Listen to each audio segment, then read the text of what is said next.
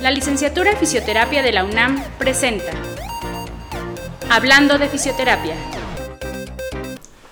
Bienvenidos a la quinta emisión del podcast Hablando de fisioterapia. Mi nombre es Luis Muñoz y podrán escuchar o descargar nuestros capítulos en esta plataforma digital. Al final de este capítulo daré un anuncio muy importante para la licenciatura en fisioterapia de la UNAM. Ya entrados en el tema, el capítulo de hoy es Fisioterapia en el deporte. Para esto me complace presentarles a la maestra Julia Yesenia Rivas Sánchez. Hola, ¿qué tal? Gracias por la invitación. Soy licenciada en terapia física. También al maestro Miguel Ángel Márquez Torices. ¿Qué tal? Muchas gracias por la invitación. Igual licenciado en fisioterapia. Y al doctor Héctor Martínez Meléndez. Hola, un gusto saludarlos hasta donde lleguemos. Bueno, para empezar esto, primero me gustaría que nuestros invitados se presentaran. Ahora, maestra Julia, ¿nos puede dar una pequeña introducción sobre toda su experiencia en el ámbito deportivo, por favor? Eh, tengo cinco años de experiencia en el deporte de alto rendimiento. Tuve la oportunidad de cubrir eventos deportivos nacionales e internacionales como terapeuta. Y un tiempo también estuve como coordinadora de terapia física en CONADE, entonces tengo amplia experiencia en este campo. Sí. Maestro Miguel, ¿qué nos puede comentar usted?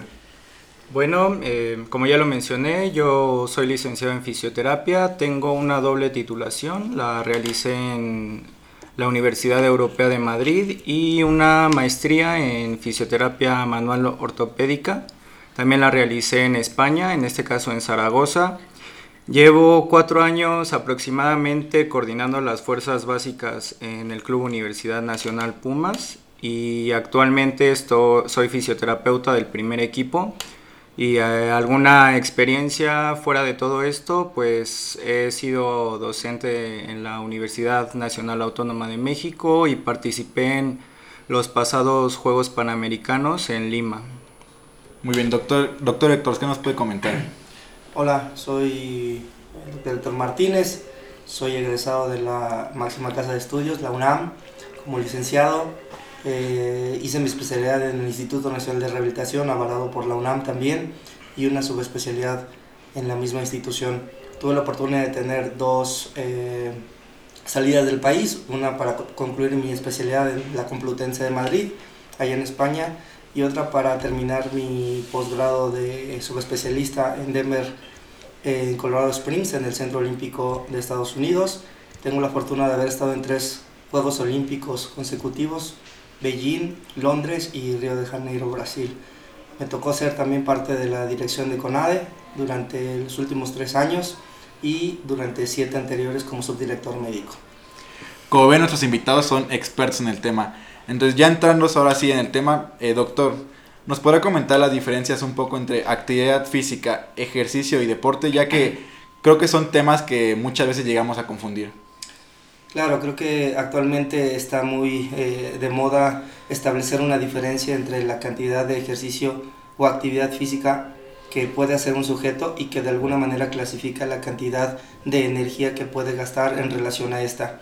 Las diferencias básicamente están relacionadas con eh, la actividad física es un tipo de contracción muscular, eh, actividad muscular que genera una gas, un gasto de energía en el cuerpo y que no necesariamente tiene un objetivo como tal.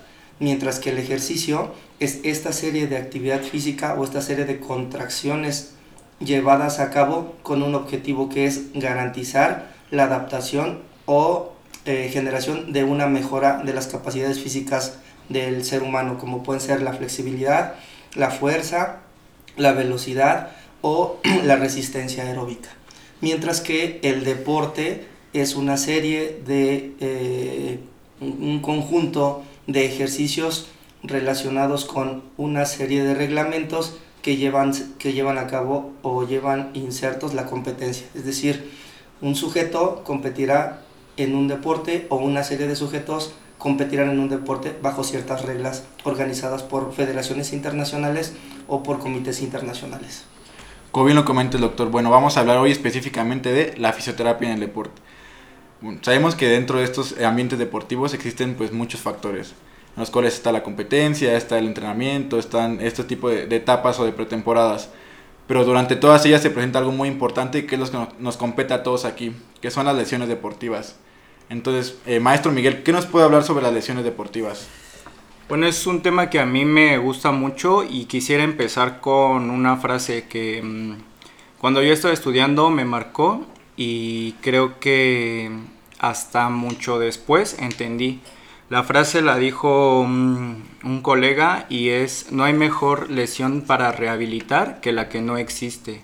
Dime tú qué piensas de esta frase, o sea, de primera instancia. Es bien interesante lo que comentas porque, bueno, estamos hablando de algo que está muy, muy de moda, que debería ser lo correcto, que es la prevención, ¿no? O sea, la prevención es mejor que tratar. Es, más barato, eh, nos, nos, evita ciertas complicaciones en los participantes. Entonces, ah, vamos a hablar un poco después de los niveles de atención en, el deporte. Entonces, me parece que es una frase muy, muy acertada en ese sentido, que un poco después la vamos a volver a retomar. Pero ya hablando un poco más de, de las lesiones deportivas, por ejemplo, eh, hay diver, diversas clasificaciones, ¿no? Una de ellas es el accidente deportivo, que ocurre justamente cuando el deportista está haciendo su actividad y desafortunadamente ocurre una lesión o realizar un mal gesto deportivo. Bueno, la definición de lesión deportiva es cualquier acontecimiento que va a lastimar una estructura anatómica y puede suceder durante el periodo o de entrenamiento o de competencia.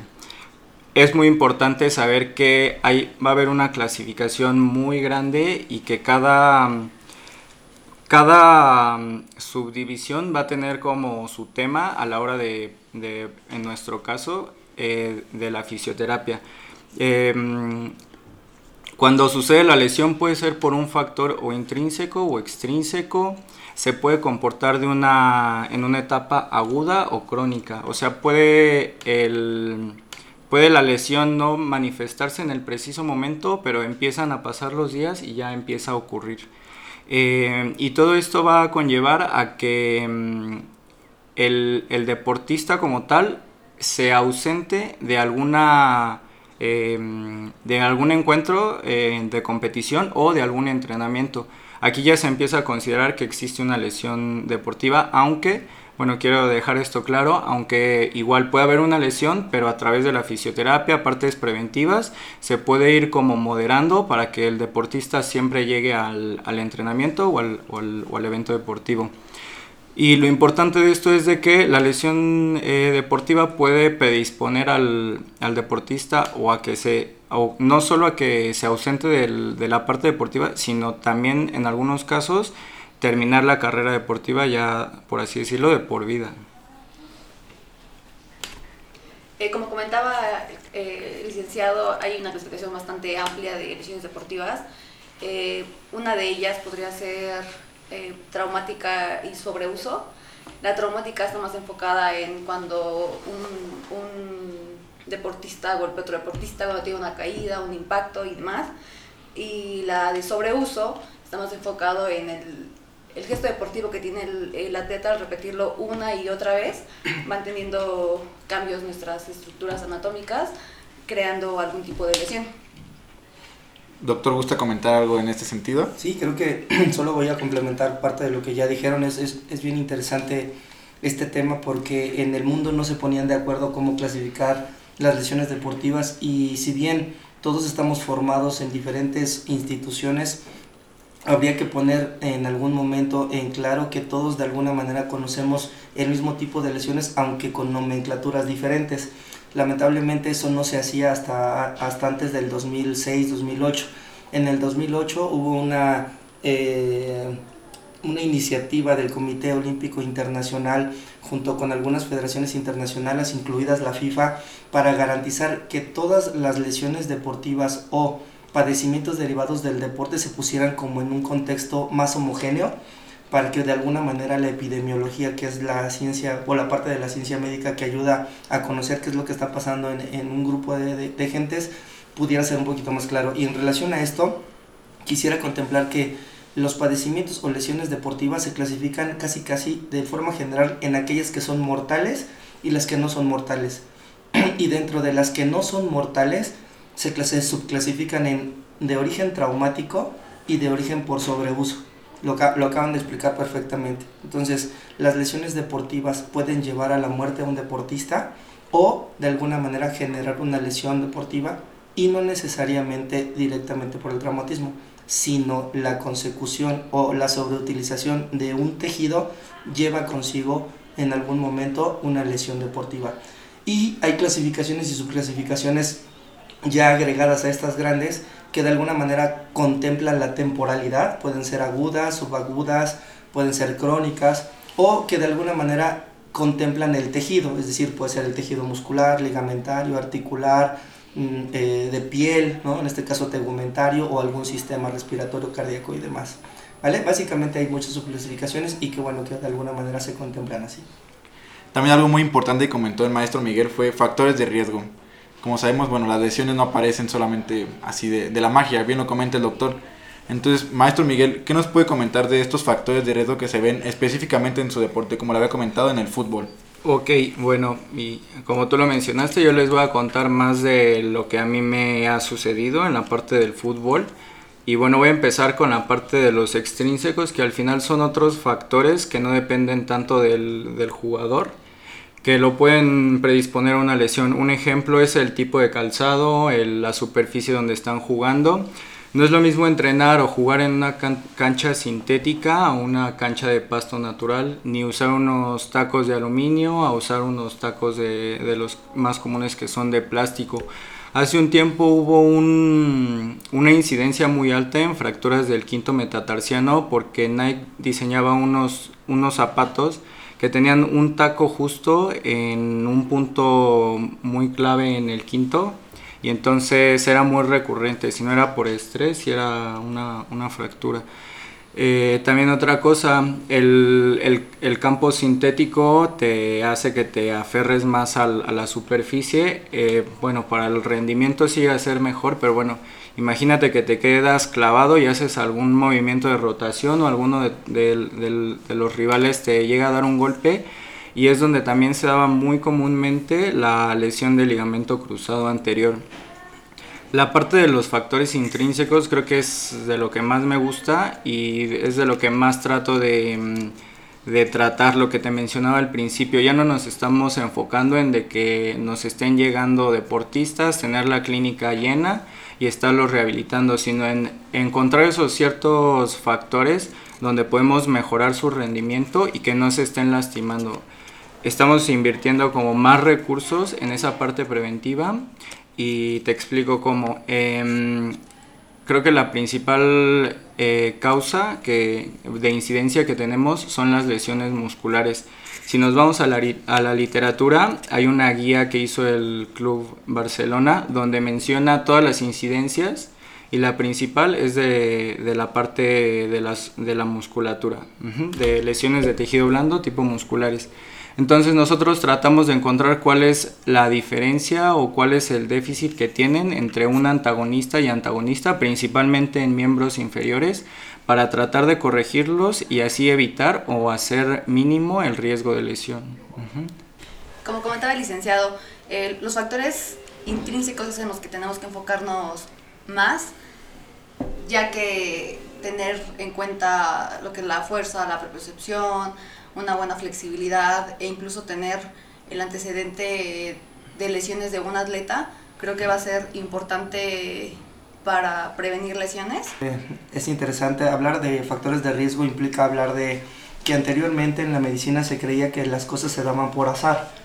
En la medicina históricamente se creía que a mí me daba un infarto por azar, a mí me daba diabetes por azar, a mí me daba cáncer por azar, y regularmente nuestras abuelitas decían, pues ojalá que mi hijo no venga mal, ¿no? O que de alguna manera no le vaya a pasar esto, o este, ojalá que no se infarte, o ojalá que no le dé diabetes, o era, estaba relacionado básicamente las enfermedades con Alzheimer. Actualmente se sabe que las enfermedades, los padecimientos y los accidentes incluidos tienen factores de riesgo y el riesgo básicamente está medido en la medicina, es decir, eh, una parte muy importante de la medicina que mide el riesgo es la parte bioestadística de la medicina y que de alguna manera nos da luz acerca de cuántos factores dentro de una comunidad o ambientales o en general pueden afectar un grupo como tal.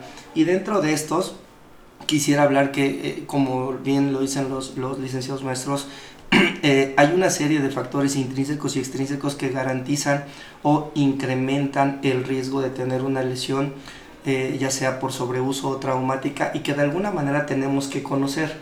Anteriormente, estos estudios eh, daban, se daban a luz a, a, partir de la epidemiología y actualmente hay un modelo que se llama el modelo de prevención internacional en el cual involucran cuatro pasos muy importantes. El primero, hacer un diagnóstico correcto de todo lo que está pasando, bien lo decía eh, el maestro. Eh, el primer punto fundamental es saber cuál es la incidencia y la prevalencia de las lesiones deportivas, de los, uh, en este caso, traumas deportivos o las lesiones por sobreuso deportivas.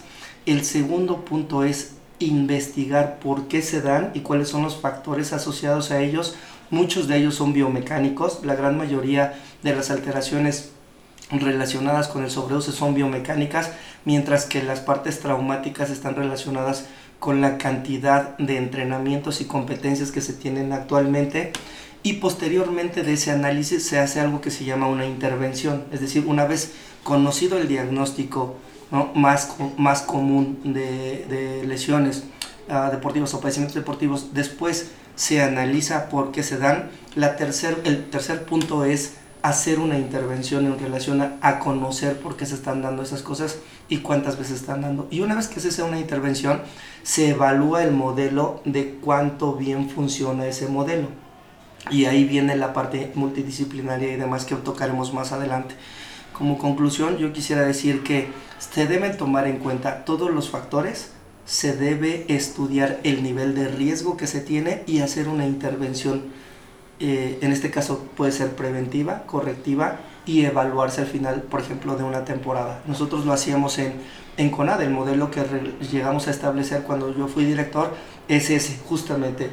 La primera causa de lesiones deportivas en, en nuestros deportistas o atletas internacionales era la lesión tendinosa una vez que establecimos por qué se daba la lesión tendinosa, hicimos un análisis biomecánico de lo que pasaba, hicimos una intervención para poder salvar esta, esta parte biomecánica y al final de la temporada logramos reducir hasta el 30% de esas lesiones. Así es como el modelo internacional funciona. Es un, es un estudio, es un modelo australiano de una chica que es apellida McKellen y que afortunadamente ha sido muy, muy exitoso. Bueno, ya sabemos que ahora existen las lesiones deportivas Bien nos comentan nuestros participantes sobre los factores de riesgo que son de suma importancia, que pesan mucho en este tipo de lesiones, pero ahora a, a, lo que nos pesa más. ¿Cuál es la importancia del fisioterapeuta en estas lesiones? Como bien lo comenta el doctor, sabemos que podemos prevenir, podemos corregir o podemos tratar las consecuencias. Entonces, en, en, prevención, maestro Miguel, justamente volvemos a retomar lo de, lo de la frase, ¿no? Como bien comentaba su colega, es prevenir, prevenir sale más barato, es, es, mejor, como bien lo comentaba, la lesión que no, que no existe, ¿no? Entonces, ¿qué nos puede comentar sobre la prevención? Sí, mira, te digo, la verdad es que es un tema que de los que más me gustan. Eh, y creo que todos pensaríamos que es un tema muy actual, ¿no? Así de no, este, me lo dijo una vez un igual otro otro oficio que estaba allá, pero él venía de España, me dice, en México van a tener, terminar haciendo prevención tarde o temprano, sea por moda o por lo que sea, pero lo van a terminar haciendo. Pero imagínate que en España desde el 86 ya hay muchos modelos que se fueron adaptando al fútbol para, para esta parte preventiva. El principal fue un autor que se llama Juan Seirulo. Eh, y bueno, eh, parte de, lo que mencionó el doctor, muy importante, de que antes de que tú hagas, o sea, no vas a llegar y hacer todo uh, de, bueno, vi este programa en, en, tal lugar y lo quiero hacer, ¿no? Al final tienes que saber cuáles son las carencias que vas a tener con, con, con los deportistas que tú estás trabajando y a partir de eso ya poder este, diseñar algo y poder aplicarlo. Al final lo tienes que adaptar a, a, a, las, a la situación que, que, tú estás trabajando día a día, ¿no? Y bueno, creo que pues, nosotros estamos muy de la mano siempre al deportista. Yo creo algunas veces hasta pasan más tiempo con nosotros que con su familia, entre viajes, este, la parte de, la, de las lesiones, etcétera. Entonces creo que, que, sí llega a ser ya más importante y no sé si la licenciada quiere comentar algo para esto. Eh, yo quisiera comentar respecto hay prevención de lesiones y demás en el área deportiva, creo que cada, cada, dentro del deporte, cada, cada, cada deporte tiene como lesiones específicas. O sea, si bien todos podemos lesionarnos de algún área, hay deportes que, que tienden a lesionarse más. Entonces, mucho de nuestro trabajo como fisioterapeutas es enfocarnos y como comentaba el doctor Martínez, detectar como esa parte de lesión para poder hacer un buen protocolo de prevención de lesiones. Sí, como bien lo comentan, es, bien importante conocer el deporte, conocer cuáles son las estructuras que tienden más a, lesionarse y ahí es generar estos protocolos, generar estas atenciones específicas a esta zona para prevenir. Pero bueno, ahora ya está presente la lesión. Bien lo comentaban, por cuestiones de, de mal gesto deportivo, de sobreuso, se presenta ahora como fisioterapeutas, maestro Miguel, ¿qué podemos hacer ya cuando se encuentra la lesión?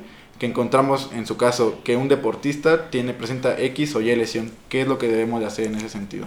Bueno, igual este creo que algo que escuchamos seguido, por ejemplo, me voy a ir como muy al extremo. Después de una cirugía, ¿no? Me dicen, "Oye, ¿y yo voy a regresar a jugar como antes?" Entonces eso es muy importante, ¿no? Y creo que nosotros como fisioterapeutas es donde tendemos que a través de todos los conocimientos que hemos obtenido, toda la actualización, como poder decirles, tener esa seguridad de decirles, eh, bueno, igual, ¿no? Tampoco, tampoco está bien decir algo, una, un objetivo que es imposible alcanzar, ¿no? Pero si está dentro de las partes este, de recuperación que sí se pueden lograr, poder decirles que vas a, vas a regresar, vas a hacer tu vida normal, vas a hacer tu actividad como, como antes lo hacías y hasta mejor. Igual, sin dejar de, de lado la parte preventiva, eh, ahora sí vas a tener que seguir ciertas ciertas cosas que no vas a poder dejar de hacer porque vamos a garantizarte que no te vuelvas a lastimar de lo que te lastimaste al principio. Entonces creo que mm, este, es, es, una cosa muy, muy, muy, muy importante y este, no podemos dejarla de lado. Gustaría comentar, como terapeutas en el deporte es súper diferente como en lo cotidiano, en las personas sedentarias, ya que como comentaba el compañero, o sea, el atleta quiere competir ya, el atleta quiere salir ya porque tiene que seguir entrenando, a veces ellos tienen un ingreso de, del deporte, entonces su prioridad es recuperarse, pero también como terapeutas tenemos que tener muy en cuenta el dar de alta a un paciente, o sea, tenemos que tener como esa capacidad de, de, de decir cuándo darlo de alta, o sea, que tenga una buena fuerza, que tenga una propiocepción, una buena velocidad de reacción y demás, porque si lo sacamos antes de, puede que la lesión regrese o se lesione de alguna otra, otra parte. Entonces, creo que esa parte en nuestro campo es bastante importante porque como comentaba él, a veces nosotros como terapeutas estamos muchísimo más tiempo con el deportista que cualquier otra persona. Entonces, si nosotros no cuidamos a nuestro deportista, pues es complicado no tener algún tipo de lesión o regreso. También algo muy importante que, que voy a poner en la mesa ahora es el trabajo multidisciplinario. Eh, como bien lo comentan ya ustedes dos que son fisioterapeutas, eh, eh, tenemos un papel importante en, este equipo, pero me gustaría saber por parte del, doctor cómo ve al fisioterapeuta desde la visión médica como parte del equipo multidisciplinario. Bueno, yo, aquí quiero comentar que la, parte de la fisioterapia es fundamental, es, algo, es un pilar que no podría estar este, omiso en el grupo multidisciplinario de un deportista.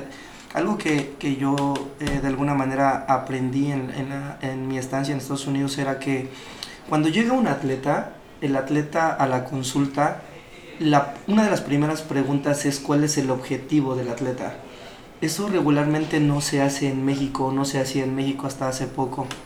Y es fundamental, porque en relación al objetivo que tiene el atleta, tú puedes hacer, y el diagnóstico correcto, tú puedes hacer un plan o un diseño de tratamiento adecuado.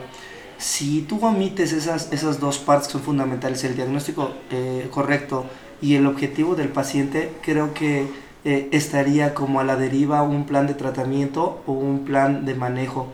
El fisioterapeuta es fundamental. Yo, yo lo veía en, en las, eh, en los Congresos Internacionales Olímpicos en el 2008, cuando eh, en el esquema fundamental del grupo multidisciplinario era, estaba dentro de los dos o tres primeros y nunca ha salido de ahí. Y eso, y eso habla de por qué un terapeuta debe estar al lado de un, de un deportista. El terapeuta pasa más tiempo con el terapeuta que muchas veces con otras personas, aparte de su compañero o de su entrenador. Ve mucho más veces al terapeuta que al médico. Nosotros ah, nos encargamos de decir, este es el diagnóstico, va con terapia física, con masoterapia y con quiropráctica, con psicología y con tal, y yo lo regreso, yo lo veo eh, y regresa a mí en 10 días o en una semana. Eso quiere decir que en estos días va a pasar algo que tú no sabes, hasta la nueva valoración. Y entonces es como yo les digo a mis, a mis pacientes ¿no? y a los deportistas, vea que te haga magia terapia física y cuando regrese, ¿no? yo quiero ver a otra persona con otra lesión, nivel de lesión. Entonces creo que es fundamental que los programas de, de tratamiento, los programas de manejo, incorporen la terapia física ¿no? con todas sus herramientas, con todo su arsenal terapéutico, para que no solo en el deportista quiten dolor y mejoren la función, sino también las capacidades físicas que el sujeto, o en este caso el deportista, tiene como supra, supra desarrolladas para regresarlo lo más pronto posible, como dijo la licenciada Rivas, al campo deportivo y sobre todo a la competencia. Algo que es muy muy importante es que debemos tomar en cuenta, y lo dijo el maestro, eh, hay tiempo perdido después de una lesión deportiva. Y el tiempo perdido en los profesionales, en los deportistas, es pérdida de éxito deportivo. Nosotros lo veíamos en, en, Londres y en Río de Janeiro, perdimos hasta el 40% del éxito deportivo por lesiones deportivas y padecimientos deportivos. Eso es como llevar a la mitad de la selección que ya de por sí es pequeña. Y entonces eso finalmente eh, termina con el éxito deportivo. En el punto de, desde el punto de vista médico, eh, yo creo que todos los profesionales médicos debemos tomar como una de las herramientas más importantes la terapia física. Y algo que también es muy importante es nosotros no somos los médicos, no somos terapeutas físicos. Hay una licenciatura con una especialidad llamada fisioterapia deportiva, con sus especialidades deportivas, geriátricas, infantiles, neurológicas y demás.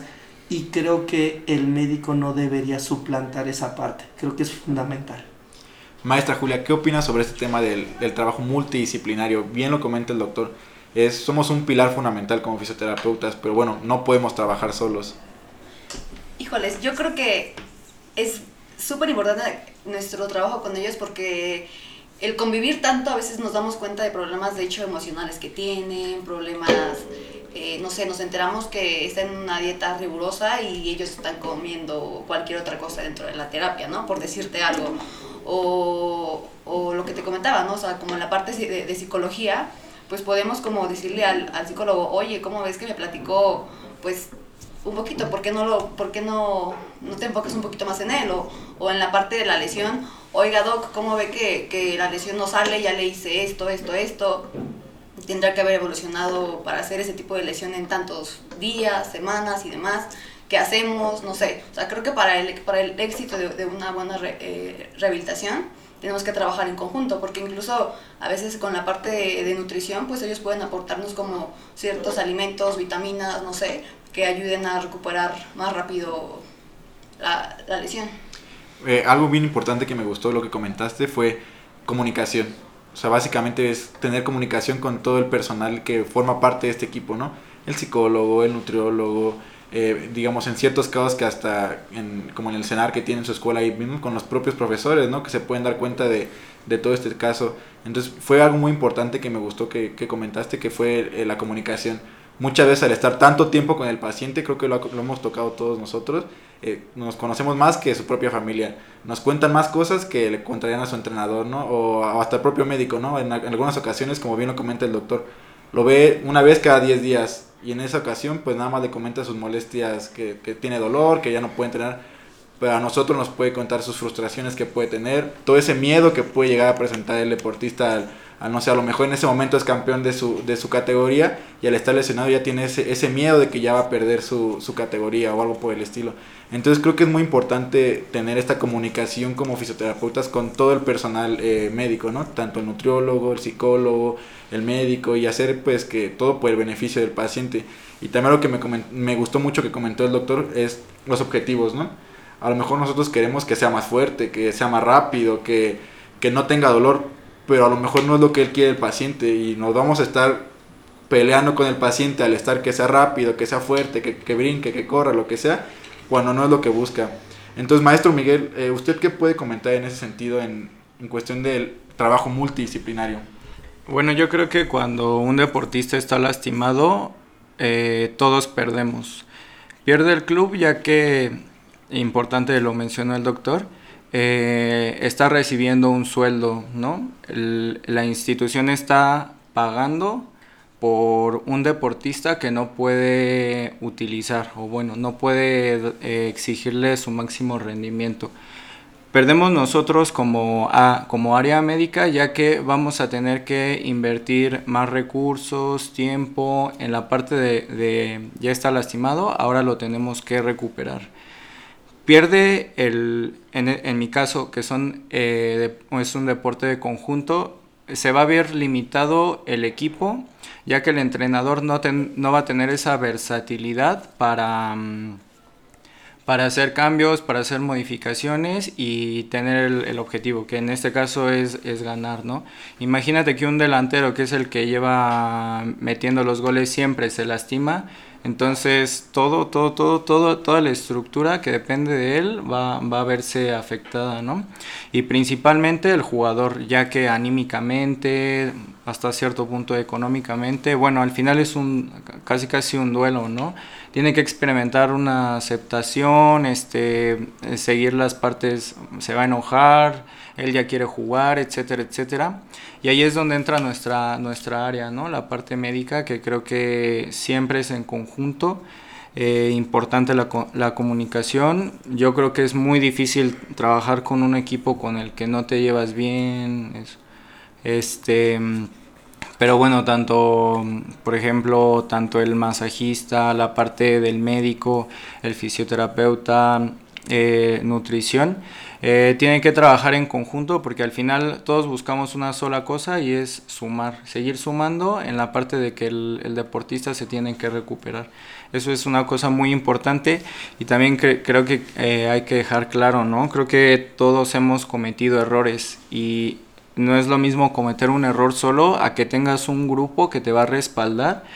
Eh, o sea, la verdad muchas veces llegas y le dices al doctor, doctor, ¿sabe qué? No están saliendo las cosas como yo esperaba.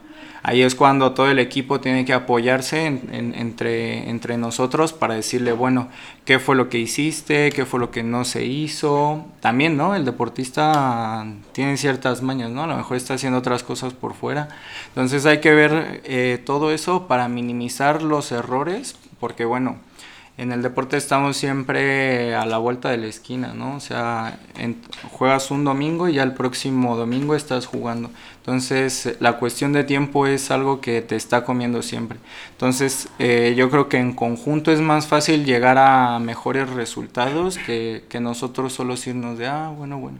La verdad, yo siempre, eh, cualquier cosa, aunque sea mínima, voy y lo comento para ver si es lo que les digo, yo creo que nadie, nadie se ha salvado de cometer errores, ¿no? Entonces, muy importante esa parte de la comunicación. Sí, entonces es muy importante todo esto que, que hemos visto. Ahora, lo siguiente que me gustaría comentar ya serían pues unas pequeñas conclusiones por parte de ustedes. Ya hemos visto que es muy diferente la actividad física, el ejercicio y el deporte. Aquí pues nos encaminamos directamente en, en el deporte.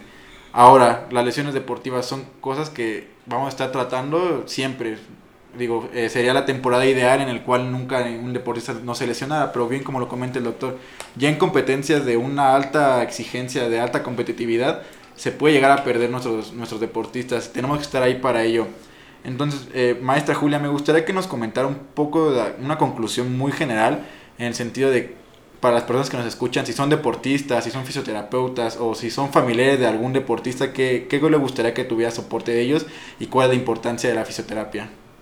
Mm, yo creo que en los tres niveles la fisioterapia es súper importante y a veces es algo que los pacientes no lo notan o no lo no lo pueden no sé cómo, cómo explicarlo pero si, si, si, es una persona como sedentaria, si es una persona que hace, por ejemplo, eh, eh, eh, deporte o algún atleta de alto rendimiento, sí es importante que se canalicen siempre con un especialista en, porque muchas veces a mí me llegan, no sé, pacientes deportistas con algún tipo de diagnóstico que realmente no es. Y no es que el médico tal vez esté mal, o sea, bueno, sí está mal, pero porque no conoce como, el, como la lesión, ¿sabes? O sea, yo siempre como que trato de, de, de, guiarlos a que se acerquen a su área. O sea, si eres un deportista, ve con un médico especialista en deporte y un terapeuta que esté un poquito más enfocado en esa parte. O sea, que digo, abarcamos unas lesiones generales, pero pues cada quien tiene un enfoque diferente y una manera de tratar las lesiones también diferente, ¿no? O sea, que en, en atletas pues tratamos de sacarlo lo antes posible y en una persona que no tiene como tanta prisa, señores, eh, adultos mayores y demás, pues se trabajan como de una manera diferente también. Entonces sería, sea como esa parte, ¿no? Maestro Miguel. Bueno, este, igual quisiera, eh, estoy seguro que mucha, muchas de las personas que nos están escuchando dicen, no, es que ellos pues se quedan mucho en la parte de alto rendimiento, ¿no? Yo solo corro los fines de semana, me gustan las carreras, pero bueno, no, eh, o sea, esto va dirigido a, yo creo igual a, a, todo ese grupo, ¿no? Si el objetivo de esa persona es correr un maratón, pues tratar de que lo haga de una manera correcta, de que se asesore para el entrenamiento, que vaya con el médico a hacerse una prueba de esfuerzo, o sea, que, que trate de que si está haciendo algo, que lo, que lo trate de hacer bien, ¿no? Que, o sea, que trate, si se lastima, trate de buscar como la atención este, adecuada, ¿no? No ir con esa gente que no es por hacerlos menos, pero bueno, se basa mucho en, en por así decirlo, en solo su experiencia y no tiene algún algo que, que, lo respalde, ¿no? Y pues también en la parte de la fisioterapia creo que es, eh, porque muchos me lo preguntan, ¿no? Oye, es difícil la parte de la fisioterapia deportiva. Yo considero que es casi lo mismo que la parte ortopédica y de trauma, solo que ahí lo que les mencionaba, vas como muy, muy rápido, más, más acelerado. El, también el paciente es un poco diferente porque tiene ciertas cualidades, como e, es un poco más fuerte, resiste, otras cosas, que van a hacer que también las cosas que tú hagas vayan más rápido. Pero nunca nos vamos a saltar de las etapas normales del cuerpo humano. O sea, si el músculo va a, volverse a, recuperar en dos semanas, pues son dos semanas, ¿no? O sea, no es, no es nada diferente a otro, a otro tipo de persona, ¿no? Nada más que si vas a ir haciendo las cosas más rápido, y esto lo, lo, vas a conseguir porque vas a ir trabajando muy de la mano de una línea muy delgada que es el dolor. Si tú te pasas de ahí, puedes hacer las cosas hasta peor. Y si la vas manejando muy, muy, muy, muy, muy, casi, casi, casi sin, sin provocarla, significa que las cosas bien y vas a tener un resultado muy bueno en poco tiempo. Y doctor, ¿qué nos puede concluir con esto? Yo voy a regresar un poco a la primera pregunta de la actividad física, el ejercicio y el deporte. Se viven momentos históricamente diferentes a lo que de alguna manera se vivieron en otras décadas y en otros siglos.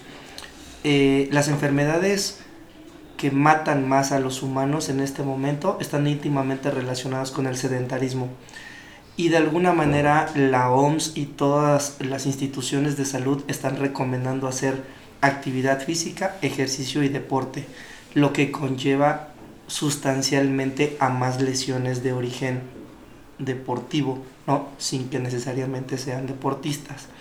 Entonces, esto es como una cadenita, ¿no? estamos, estamos viviendo realmente una, unos tiempos en los cuales la incidencia, prevalencia, por lo tanto frecuencia de las lesiones deportivas las veremos en todos sus niveles, ¿no? En el nivel de la persona que está empezando a hacer actividad física, en el nivel de aquella persona que está haciendo ejercicio por salud, recreativo y demás, mientras que este, el alto rendimiento y aquellos deportistas, pues obviamente están íntimamente relacionados con el riesgo mayor a este tipo de lesiones. Por lo tanto, tendremos que, de alguna manera, como dijeron eh, aquí mis compañeros, eh, optar por saber qué es lo que hacemos, cuál es el riesgo de hacer el tipo de ejercicio que estamos haciendo o el tipo de deporte que estamos haciendo y acercarnos a las personas más profesionales que puedan ayudarnos a entender y saber qué es lo que me está pasando para poder de alguna manera regresar a esa práctica de la actividad física, ¿no? el ejercicio o el deporte en este caso. Creo que será fundamental organizar nuestro conocimiento, como lo hemos tratado de hacer aquí en, este, en, este, en esta sesión, para que de alguna manera las personas que nos escuchan eh, se acerquen lo más profesionalmente a las actividades que de alguna manera le van a generar grandes, eh, este, eh, grandes beneficios en su cuerpo, ¿no? grandes beneficios en su mente y que de alguna manera este, estarán más satisfechos con, con su cuerpo. Y al final de todo creo que el punto fundamental y eh, pico ¿no? o base de esto es que los sujetos tengan. Bueno, no me queda nada más que dar las gracias a nuestros invitados. Eh, creo que ha sido muy, muy benéfico para todos nosotros que vamos a escuchar esto, eh, sus experiencias, sus comentarios. Y bueno, aparte de esto, me encuentro muy feliz y entusiasmado de anunciarles e invitarlos al, al segundo Congreso de Fisioterapia de la UNAM el cual se llevará a cabo el 5, 6 y 7 de noviembre del presente año, el cual contará con diversos ponentes nacionales e internacionales. Estén al pendiente de nuestras redes sociales, ahí podrán encontrar más información. En Facebook nos encontramos como Fisioterapia UNAM y en Instagram nos encontramos como Fisioterapia-UNAM. Entonces, nuevamente agradezco a los invitados, eh, también agradezco a ustedes por escucharnos, no se pierdan el próximo episodio y si tienen algún comentario, contáctenos por nuestra página de Facebook Fisioterapia UNAM. Muchas gracias. Las opiniones, comentarios y experiencias emitidas en este programa son de exclusiva responsabilidad de quien las expresa y no representan necesariamente el pensamiento de la licenciatura en fisioterapia ni de la UNAM.